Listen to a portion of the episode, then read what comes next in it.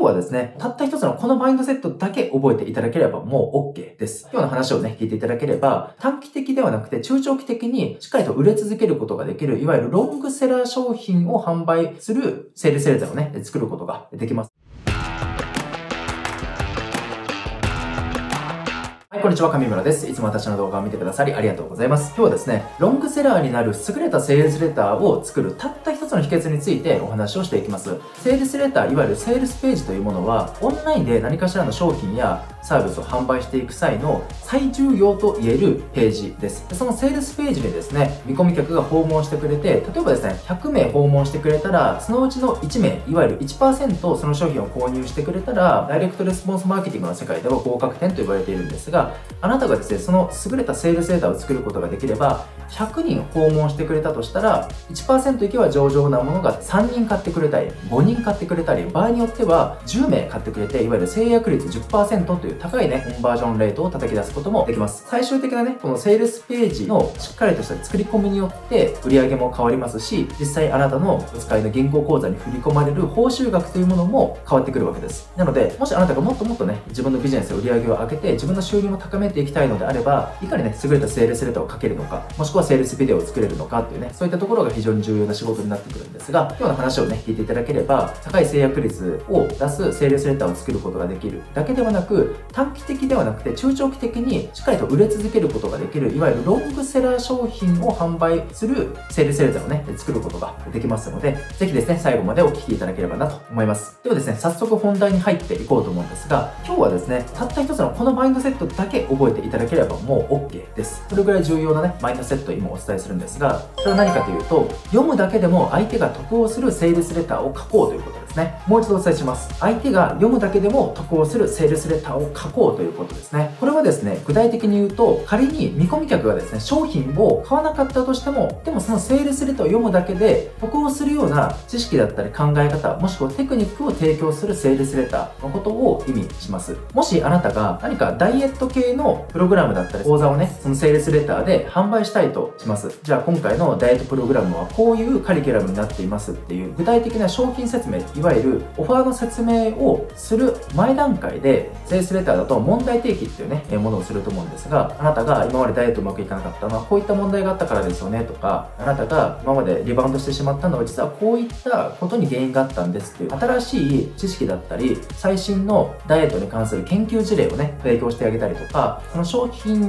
の中身に関わるような、ちょっとしたダイエットの即効性のあるね、テクニックとか、特にこういう食べ物を取るといいですよっていうことを、具体的な商品の説明をする前に提供してあげると、それだけで相手はセールスレターを読んでいて、単に100%売り込みだけじゃなくて、あ、この人はちゃんと自分にとって有益な情報を届けたいと思っている人なんだなと思ってくれますし、見込み客はあなたに対して信頼感というものをより抱きやすくなります。結局ですね、人はどういう人から商品を買いたいのかっていうと、信頼している人から買いたいと思うんですよね。逆に信頼できない人から商品を買いたくないと思うんですよ。いかに魅力的な商品であったとしても、その人のことが信頼できなければお金は絶対払いたくないですよね。なので、その制約率を高めるための最大の秘訣はいかに信頼度を投げるのかっていうところがポイントなんですけど、セールスレターを通じて単に商品を売るだけじゃなくて、その商品の説明をする前段階で仮に相手がね、今回の例えばダイエットのプログラムをお金を払って参加しなかったとしても、そのセールスレターをちょっと読んだだけで新しい知識だったりテクニックが手に入ったり、今までこう A という考え方だったのが、パラダイムシフトが起きて B という考ええ方、まあダイエットだった。例えば、その人間のリズム、生活リズムとかね、バイオリズムに合わせたサーカディアンリズムっていうものが実は大事だったんですよとかね、無理のある糖質制限っていうのは実は非常に長期的な視点で見たらもう体に害しかなかったんですとかね、見込み客の人が糖質制限が命だとか大事なんだって思ってるものを糖質制限はしない方がいいですよ、なぜならっていうところを科学的なエビデンスを持ち合わせてちゃんと説明してあげると。それだけでもなるほどためになったなって思ってもらえると思うんですね。こうして実際に商品をセールスする前に相手にとってためになるような、ね、知識だったり情報を届けてあげることで見込み客はあなたに対して信頼を抱くしためになったなと思うしこの人は専門家なんだなと潜在的にね感じるようになるのでその後に具体的にあなたが実際に販売したい商品とかね講座の説明をするとより前のめりで聞いてくれるようになるし結果的に制約率というものが上がるようになります。で実はですねこの読むだけでも相手が得をするセールセーターを書くっていう意識をすると他にも実はですねメリットがあって例えばですね一つ目はあなたが相手にとって有益な情報もちょっと入れたようなセールスレターを届けたとします。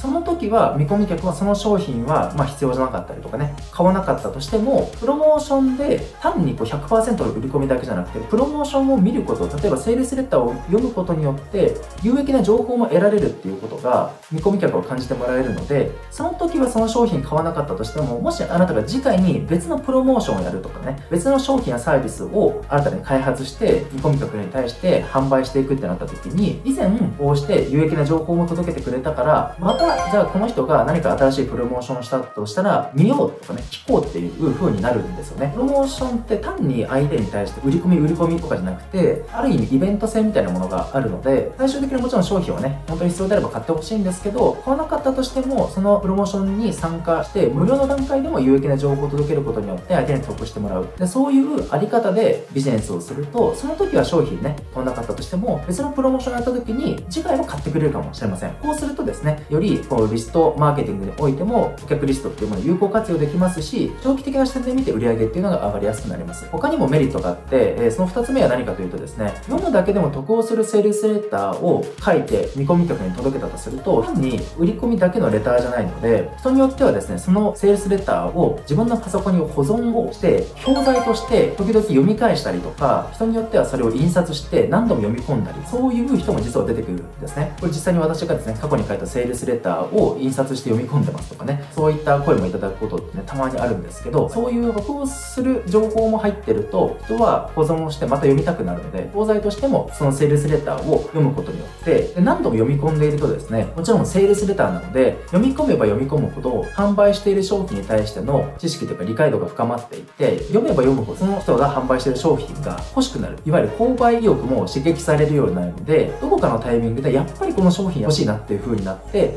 時間が経ってからやっぱりあの商品買わせてくれませんかとかね、この講座にやっぱり興味があって欲しくなったので参加、えさせてくれませんかっていう依頼が来たりします。こういったメリットもありますし、最後もう一つだけね、メリットを挙げるとすれば、読むだけでも得をするセールスレーターを常に見込み客に届けるようにすると、100%の売り込みじゃないので、印象もいいですよね。もちろん商品を販売することが目的ではあるんですけど、それだけではなくて、読むだけでも得をするってなると、相手の受け取り方っていうかね、感情的なね、印象もやっぱり良くなると思うので、次のプロモーションがあったらまた見たいって思うし、参加したいって思うし、次どんなセールスレターが来るんだろうってね、相手がワクワクするようになるし、そういう好意的な感情を相手により感じてもらいやすくなるので、結果的にですね、良い口コミや評判というものが広まっていきやすいんですよね。そうすると長期的な視点で見て、あなたのブランディング的にもですね、非常に良い影響を与えてくれるようになりますし、もしあなたがコピーライターであれば、そういったあり方でクライアントさんのね、コピーを書いてあげたら、クライアントさんのブランディング的にもより良いね、評判が広まっていくので、そのクライアントさんのビジネスがより長期的にね、ううまくいきやすくなりますので、こういったポイントもあるんだよということをぜひですね、覚えておいていただければなと思います。この読むだけでもね、相手が得をするセールスデータを書きましょうっていうことを具体的にね、落とし込んでいただきたいので、簡単なステップを特別にご紹介したいと思います。まず、ステップ1が、あなたが販売したい商品やサービスに関連する、ちょっとしたためになるような知識やテクニック、新しい考え方、こういったものを、まず一つだけでもいいので、ピックアップしてみてください。例えばね、先ほどの例で言うと、ダイエットであれば、見込み客が例えばサーカディアニズムっていう、そういう人間のバイオリズムの知識がなければ、それをピックアップしてもいいですし、もしね、あなたが男性向けに女の子にモテるためのね、恋愛系のノウハウを届けたいってなったら、このモテない男性が知らないであろう、ちょっとしたね、コミュニケーションのテクニックだったり、こう女性心理のね、知識だったり、そういったものを一つでピックアップしてもいいと思います。まずこれをステップ1でやってみてください。次、ステップ2がですね、そのピックアップした一つの知識やテクニック、考え方といったものを、あなたのセールスレターの商品説明の前に入れてあげてほしいんですね。別の表現をすると、問題提起の後にちょっと入れてあげてほしいです。基本的にセールスレターも本当にざっくりとした構成をお伝えすると、あなたにはこういう問題がありますよね、こういうところで悩んでますよね、それを解決するのがこの商品ですよっていう二段構成に、ね、なってるんですけど、その具体的な解決策、こういう商品どうですかっていう話をする前の需要関係のところですね。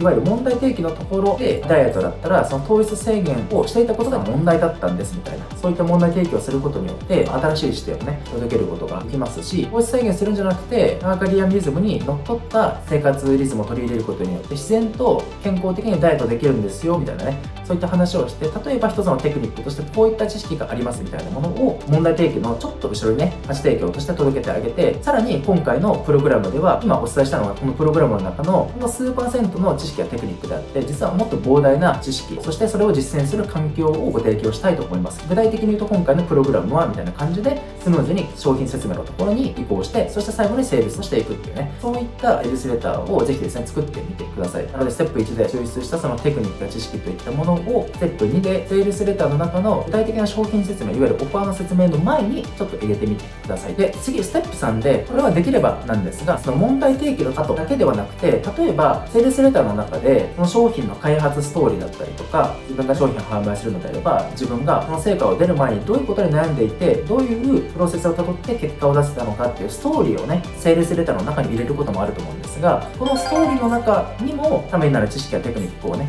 届けてあげたりそういったこともできますし具体的な商品の説明の中にも有益な知識やコンテンツを届けられるなと思ったらそこを入れてみるといったことをぜひですね意識してみてください。最後ステップ4はですね、まあ、日本語として最後にね違和感がないように編集をして整えていくとですねこれをぜひやっていただくだけでロングセラーになりやすい読むだけでも相手がねこうするセールスレターが作れるようになりますのでぜひですねこれを意識して入れていただければなと思います。でこうしたですねセールスレターを読むだけでも得をするようにレターを書こうとしているそういう商品販売者だったりとかコピーライターさんで実はねあんまりいないのでこういうこういうあり方で仕事に取り組んでいくだけでもライバルとねどんどん差別化することができますし中長期的な視点で見てあなたのビジネスがより勝ちやすくなりますのでぜひですねこれを実践していただければなと思います。ではですね今日の内容がためになりましたいいね高評価どうぞよろしくお願いいたします、えー、またねチャンネル登録もポチッとしていただければ幸いです。またね、えー、感想や質問等があれば動画下のコメント欄にご記入いただければしっかりとね配読をさせていただき返信もさせてていただきます。ではですね最後まで今日もご視聴いただきありがとうございました。また次の動画でお会いしましょう。いつもありがとうございます。